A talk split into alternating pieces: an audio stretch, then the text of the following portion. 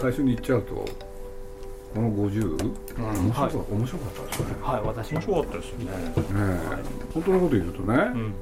何しろ寅さんの、まあ、亡くなっちゃったわけで、その過去の映像うんうん。が劇映画の中で使われるってことに対して僕はすごい抵抗があったんですよね、はいはいはいだけどその見ていくうちにね、すぐ分かったんですよね使い方が、うんうん。要するに寅さんが主体じゃない？うん。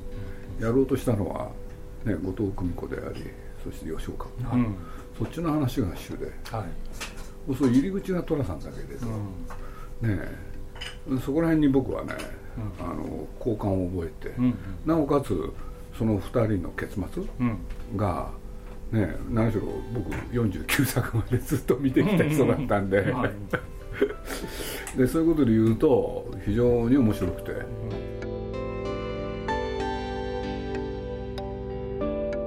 年明けましておめでとうございます。鈴木敏夫のジブリ汗まみれ。今週は寅さんを語ると題して週刊文春寅さん特集で鈴木さんが受けたインタビューの模様をお送りします。インタビュアーはライターの柳橋寛さんと週刊文春編集部の畑野文平さんです。まずはこんなお話から。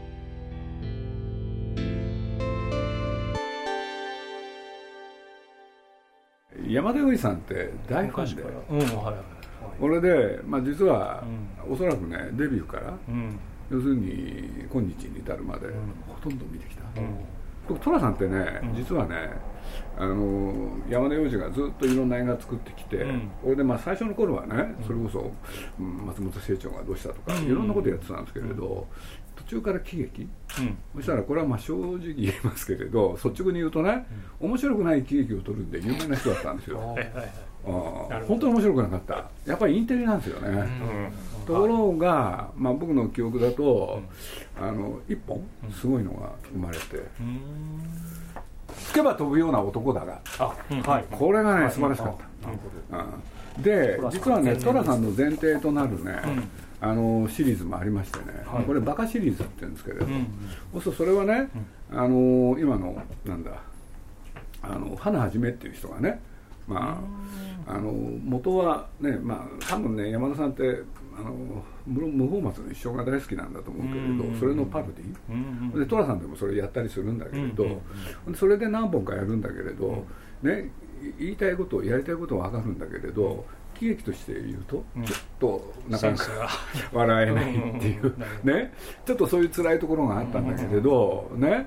ところがね僕山田さんをね改めて見直したのはねやっぱりこの男は辛いうん。で何だったかっていうとテレビなんですよ。伝説のテレビの時から僕全部見てるんです1話から。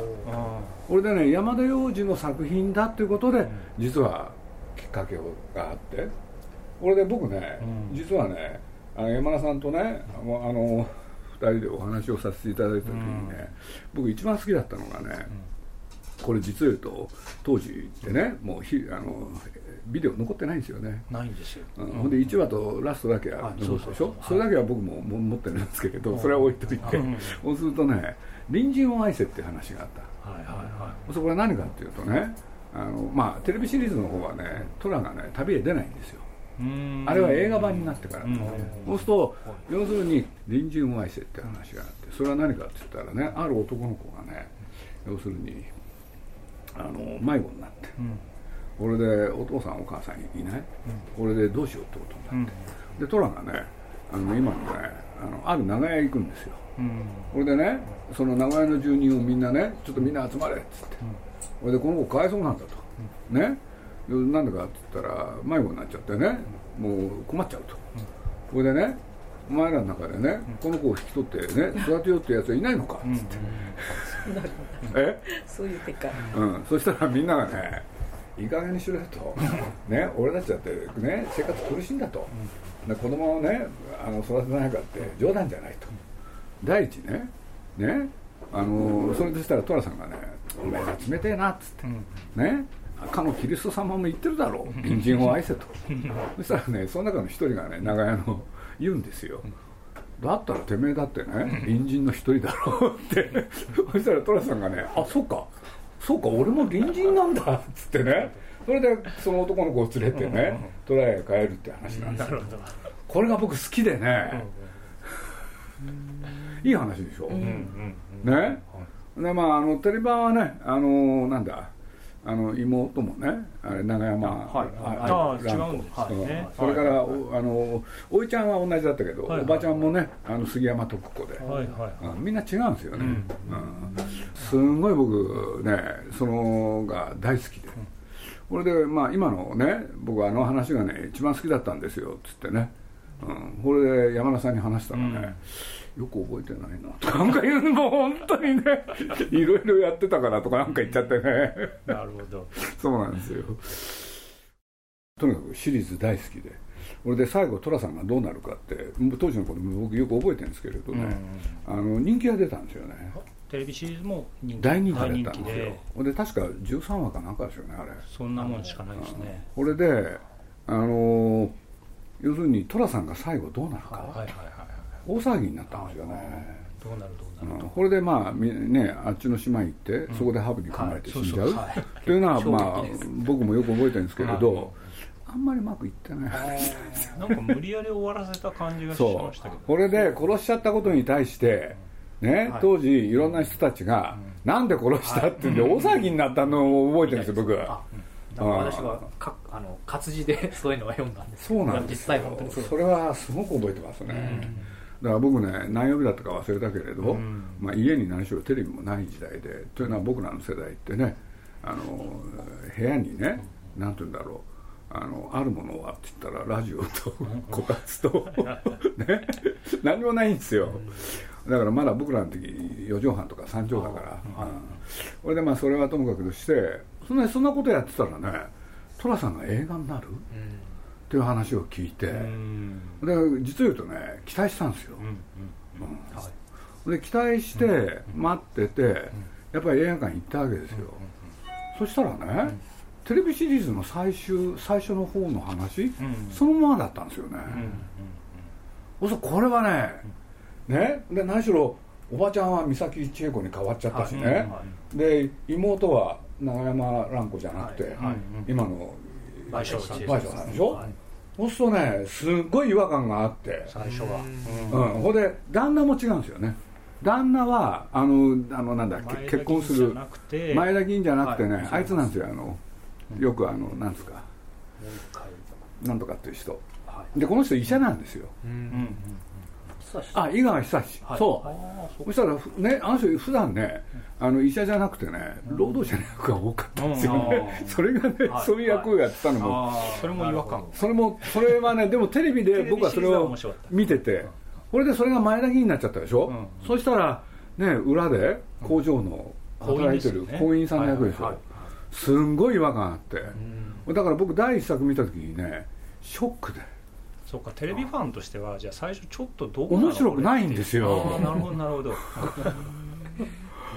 もうね全く焼き直しだしね、はい、やめてほしかったんですよ。焼き直しを違う俳優でやってたわけです、ね、そう、うん。うん、そしたらねまあ僕はねあのドラマの続きだと思うから、うん、町内の話だと思ってたんですよ、うん、そしたらまあ最初のやつはそうなんだけれど、ね役者が変わるわ話は同じ、そしたらこれはねなんだちょっと引きましたよね、うん、これで「族」もそうですか？あれ内容。内容。第2作目ぐらいは。あの先生の話じゃないですか。一番最初は三本幸子ですか？そうヒロインはそうですね。そうあれはあの住職の住職の娘ですよね。で、ね、その次にね英語の先生の娘っていうのがいるそうですよ。佐藤織江。はいはい、ね、で遠野栄二郎。でこれもねテレビそのままなんですよ。あドラマの中にあった話なんですそうなんですよ。その実母に会うっていうのもあるんですね。これで都町長したっけ、はい。うんうんそうするとねなん寅さんどうなってんのって、ね？でまあファンだったからそれは見に行ったけれど、まあ、正直言うとそんなに面白くなかった。初期は、うん、そうなんですよ。で第3話ってどういう内容でしたっけ？第3話ですね。新玉道夫が出てきましてあ旅旅館でしたっけ？お見合いの話が飛び込んでくる。相手は料亭の中にパルクはますなんとトラムに貸しなじんだであでも旅に出ますね。ようやくというか。そうっすか。はい。で旅先の女将が新玉道夫そうですよね、はい、ね。でそれでね初めてね。でそれ監督だ森崎さんですね。そうですよね。東ですかね、はい、そうですね。この時から風天の虎ってなった。んでその時にね、うん。ね、むちゃくちゃ違和感もっと覚えたんですよ。さらに違和感が。でなんでかっていうと寅さんじゃないんですよね。これでね森崎東っていう人は結局ね寅さんを扱うあの人日本やってんじゃないかな。っていう時にね、あの何が違ってたかって言ったらね一つの問題をねあの山田洋次版では寅さんが一人で解決、うん、ところがみんなで協力してやるんですよ、そうするとリアルな話としては、リアルな話としては面白いんだけれど、これは寅さんじゃないなって、というね違和感の連続？でも続けて見てったんですよね、大人になってね冷静に見たらね1話ってすごいいい作品なんですよね、よくできてるんですよこれが。そうするとねあ自分で演出するとこうなる？それをちゃんとやった作品で当時の僕にはそれを見る力がなかったんですよねというよりは、まあ、テレビのファンだったからってことですよね、そうなんですけど、ね、映画単体として見ると実は面白いっていう、だけどそれ気づくのね随分後なんですよ、やっぱりね若気の至りでね、学生の時は分かんなかったですよね、それは、それで、今の他の人がそうやって監督し始めたでしょ、はい、でそれがねいずれも僕はねピンとこなくて、うん、そんなことがいろいろあったんですけれどあのとはいえまあ、ずっと見てた時にこれはまあ皆さんねほとんどの人がそうなんだろうけれど、まああの八千草薫が出たのは何番ですか？はい。幼馴染ですね。第10作。ですね。はい。10作ですよね。虎次郎夢まくり。これがね、はい、よかったですね。キチャネのね、うん、お母さんですよね、うん、これでね虎が初めてね、うん、好きって言われるんですよ、うん、トラちゃん好きよ。そう、はい、これでね それはね我がことのように嬉しかったですね。本当。本当。でまあそんなことを言ってる間にねやっぱり皆さんがね大好きなリリーの話、はい、これはびっくりしたですね。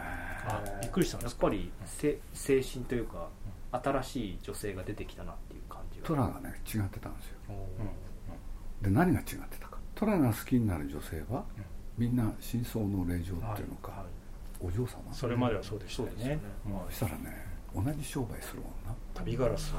には、口の利き方が違ってたんですよ、つまりね要するに同業者として話すんですよ、はいはい、でそれによってね、はい、がぜん。虎がね、うん、なんていうんですかあの ねあの無理しなくていいのよ、うん、うん、そうですね、それがね僕好きでね、はい。トラが初めてあのヒロインに対して自然体に振る舞えたっていう。でも彼女がトラに惚れたらまたトラはね変なことになっちゃうんですけれどね、はい。で寿司屋五反田のねあ五反田じゃないけどあの毒まむし三代目がね、はい、旦那で、はい、その寿司屋へね、はい、あの妹が行くとか、であの五反田がねお母さんが暮らしてたと。あれが僕ね印象残ってるんですよ、でなんでかっていうとね浦山桐夫にね私が捨てた女っていうのがあるんですよ、そしたらねそのそこに出てきた五反田と風景が同じなんですよでこれ高場哲夫さんがその映画好きでねそのままやったのかなとか、ね、切り取り方が。全く同じなんですよ、これね言っていいかどうか分かんない。でね実を言うと浦山桐夫の私が捨てた女、それはなんとね、黒沢の赤ひげのねなんとかっていう和水に出てきたやつと全く同じなんですよ。っていう僕も多少はねマニアなんですけれど。本当 ね。一つの名シーンがそうやってね私がしてた女になりそして今の男はつらいように使われる？なるほど、うん、でねその話だったと思うんですけれど、うん、ね僕の記憶に間違いがなければ僕実を言うとねあのリリーのシリーズなんか多分ね10回以上ずつ見てるんですけれど ねいつも間違えちゃうんですけれど、うん、ね浅岡リリ子は歌うんですよね。そうですね。歌い。ます、そしたら物陰でそれを聞いた虎が、うん、なんて言ったか。あそこまで覚えてない下手な歌だなってあむちゃくちゃなリアリティなんです本当に下手だから。それによってぐっと引きつけられたんですよ。で大体彼女との初めての出会いは、電車の中で泣いてるところでしょ、これであの北海道かなんか行って、うん。はい、ねほんで俺たちはねこのなんだ泡みたいなもんだからとかなんか、はい、あの話あぶくね、はい、俺が今の僕が好きだったあの大英の役者だった船越英二、さん、うん、僕あの役者ね、はいはい、実は言うと高校の時から大好きだったんですよ、うん、であの人がねいい味出してましたよね、うん、あれもなんかちょっとインテリの役でした、ね、いいうちのね、あの旦那なんですよね、でね、まあ、当時そういうこと社社会の世相もあったんだけれど、蒸発っていう言葉が流行ってて。ああ、そういうことなんですね。そうなんです。それでね、サラリーマンがある日突然いなくなる。はいはいはい、はい、でどこ行ったんだろうって。でまあね高度経済成長、はいはい、でそういう中でねまあ牽引したわけでしょ、うん、それを。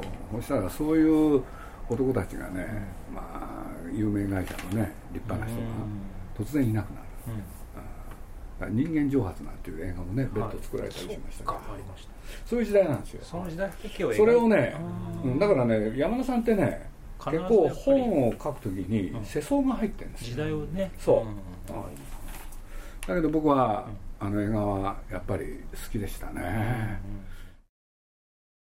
そっかじゃあリリーの時はこれで結婚して終わっちゃうんじゃないかっていう危機感をみんな持ちながらだから僕ね引っ張っていくわけです、ね、その次が「あいあい方」でしたっけ？あそうですね、うん、はい。ね、この話は、はい、あんだけ見てるくせにね内容を思い出せないっていう、こっちが船越英二があそっか、うん、第1話じゃなくて第2話の方ですね、はい、ほんで3人の労働組ですよね、はい。うん、まあ、結構早くねあの船越英二は家帰っちゃうんですもんね、うん、であの憎たらしい女房が出てくるんですよね、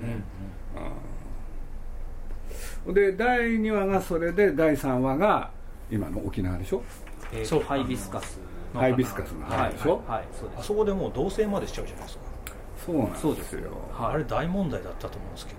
当時のファンからすると。僕が言ったのはね、僕はこれはもうね、あの中でまずね、最大のギャグがあるんですよ、はい、暑いでしょ、はい、夏で。夏で、はい、僕はね寅さん史上最大のギャグだと思うのがね、暑いなーっつってね、歩いててね 俺で日陰に入りたい、うんうん、そしたらねなんかこんなことやってんのよ。こうやって。ああはいはいはいね、はいはい、そしたら一本木が、立っててその狭い影へ入ろうとした寅さんって、はい、あれは、はい、僕ね最高に笑ったんですね、はい、なるほど。でそれもあるんだけれどね？これはねまあファンとしてはね、うん、まあよくわかるんですけれど、うん、あの今ね柳橋さんが言ったみたいにもう同性なんですよね、俺で僕はねこれは話に無理がある、はいはいはい、でどういうことかっつったらねまあ2人は、うん、まあね愛し合って、うん、これで同棲してる、うん、っていうのを、うん、そういう関係じゃないよってことを一生懸命映画の中で説明するんですけれど、無理があるんですよ、だから僕はね山田さんとその話す、ね機会があった時にね、山田さんにズバリ言いました、あの時2人はできてますよね。って、そしたらね、山田さんがね、認めたんです すごいです。ねそそうですよねそれね。誰がどう見たってあれはできてますよっつったらね、はい。はい、山田さんがね、まあそうですね。っ てだってあそこでリリーはねみんなが私たちのこと結婚してるのって聞くのよねって釜をかけたら虎、ね、が「くだらねえこと聞くなよ」って言ってふて寝しちゃうっていう。それでなんとなくずるずると。そう。でもねまあそれはともかくとしてやっぱ好きでしたけどね。もうあまあね。あのね、はい。あの作品としての完成度はね、うん、崩れた時の方がやっぱり面白いですね。映画って不思議なもんで。なるほど、うん、ああ虎にもね春がやってきたんだなと思って、うん、それは僕はそう思いましたね。破綻してるからこその面白さがそうですね、だってうまくいってないんだもん、はい、でもねうまくいってない方がね人間っぽくていいんですよ。うん、だからまあ辛かったのは、やっぱりかけろまうんうんうん。あれはちょっと辛かったですね、やっぱり見てられなかった。あの話は良かったですよね。あの、メロン。あはい。今回も。今回も出て引用ね引用されてたけれど、はいあそこはねあのシーンを見るだけで笑いますねやっぱり、はい、名シーンそうです。名シーンですよあれ。どういうシーンなんですか？トラがさ まあメロンをさみんなでっつって。でトラがちょっといない間にねトラのことを忘れてみんなに食おうとしちゃってそしたら切切ってさあって言った時に帰ってくるんだよ。まあなんとなく想像つくでしょあれは本当に、はい、ねいいシーンですよね、はいすごい長いシーンですねあれね。分数もなんか3日ぐらいかかっ撮影にかかった。みたいな、ま、間を調整してたんですね、相当リハーサルとか。なるほどね。僕ね、うん、そういうこと、まあ、映画商売でやってる方として言うとね、うん。うん、山田さんはもともとね、こんな変なやつがいたら面白いでしょっていう非常に客観的な寅さんを捉える、そうやって映画を作る、という映画を、ね、渋谷のお客はねその気分を味わったんですよ、こんな変なやついたら面白いねって。山田洋次目線で見てる客。ところがね上の浅草行っちゃうとねみんなね主観的に見たんですよ、要するに自分にダブらせる、はい。そこが大きな違いですよね、うん、山田監督のなんか回想を読んだらまさに同じことをおっしゃってましたね、えそうなんだ。えっ、となんか自分の映画を、あのよく劇場に反応を見に行くそうなんですけど、そのまさに15作のメロンのシーンを見たら、渋谷はあこんな家族いる、まあ、まさにシーン全体を滑稽だと思って笑ってくれて、まあ、山田さんもまあどっちかってその目線なんですけど、浅草に行ったら完全にその寅さんの分がないっていうのけ者にされた寅さんの方に、ね、それだったらとっておきの話を。感情移入。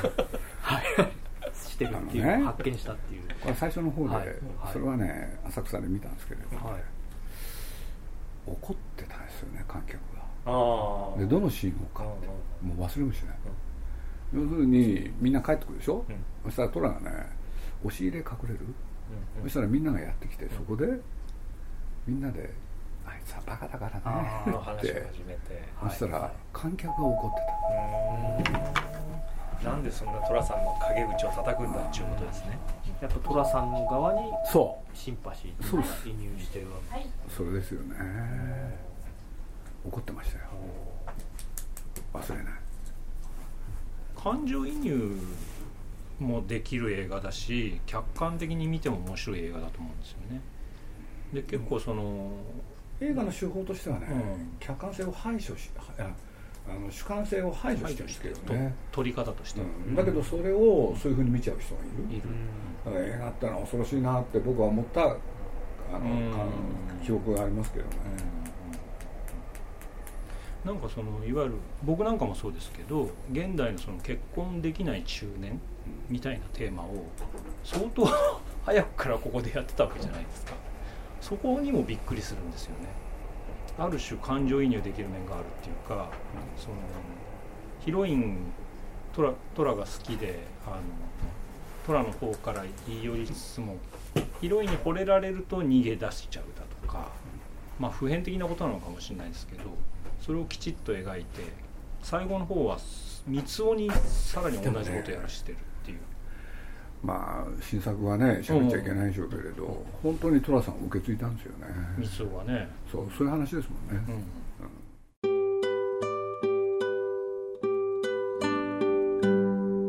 うん、鈴木さんが語る寅さんの話いかがだったでしょうか？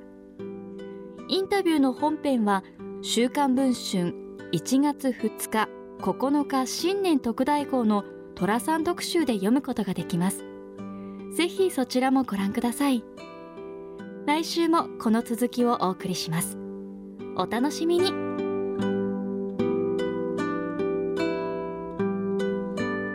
鈴木敏夫のジブリ汗まみれ。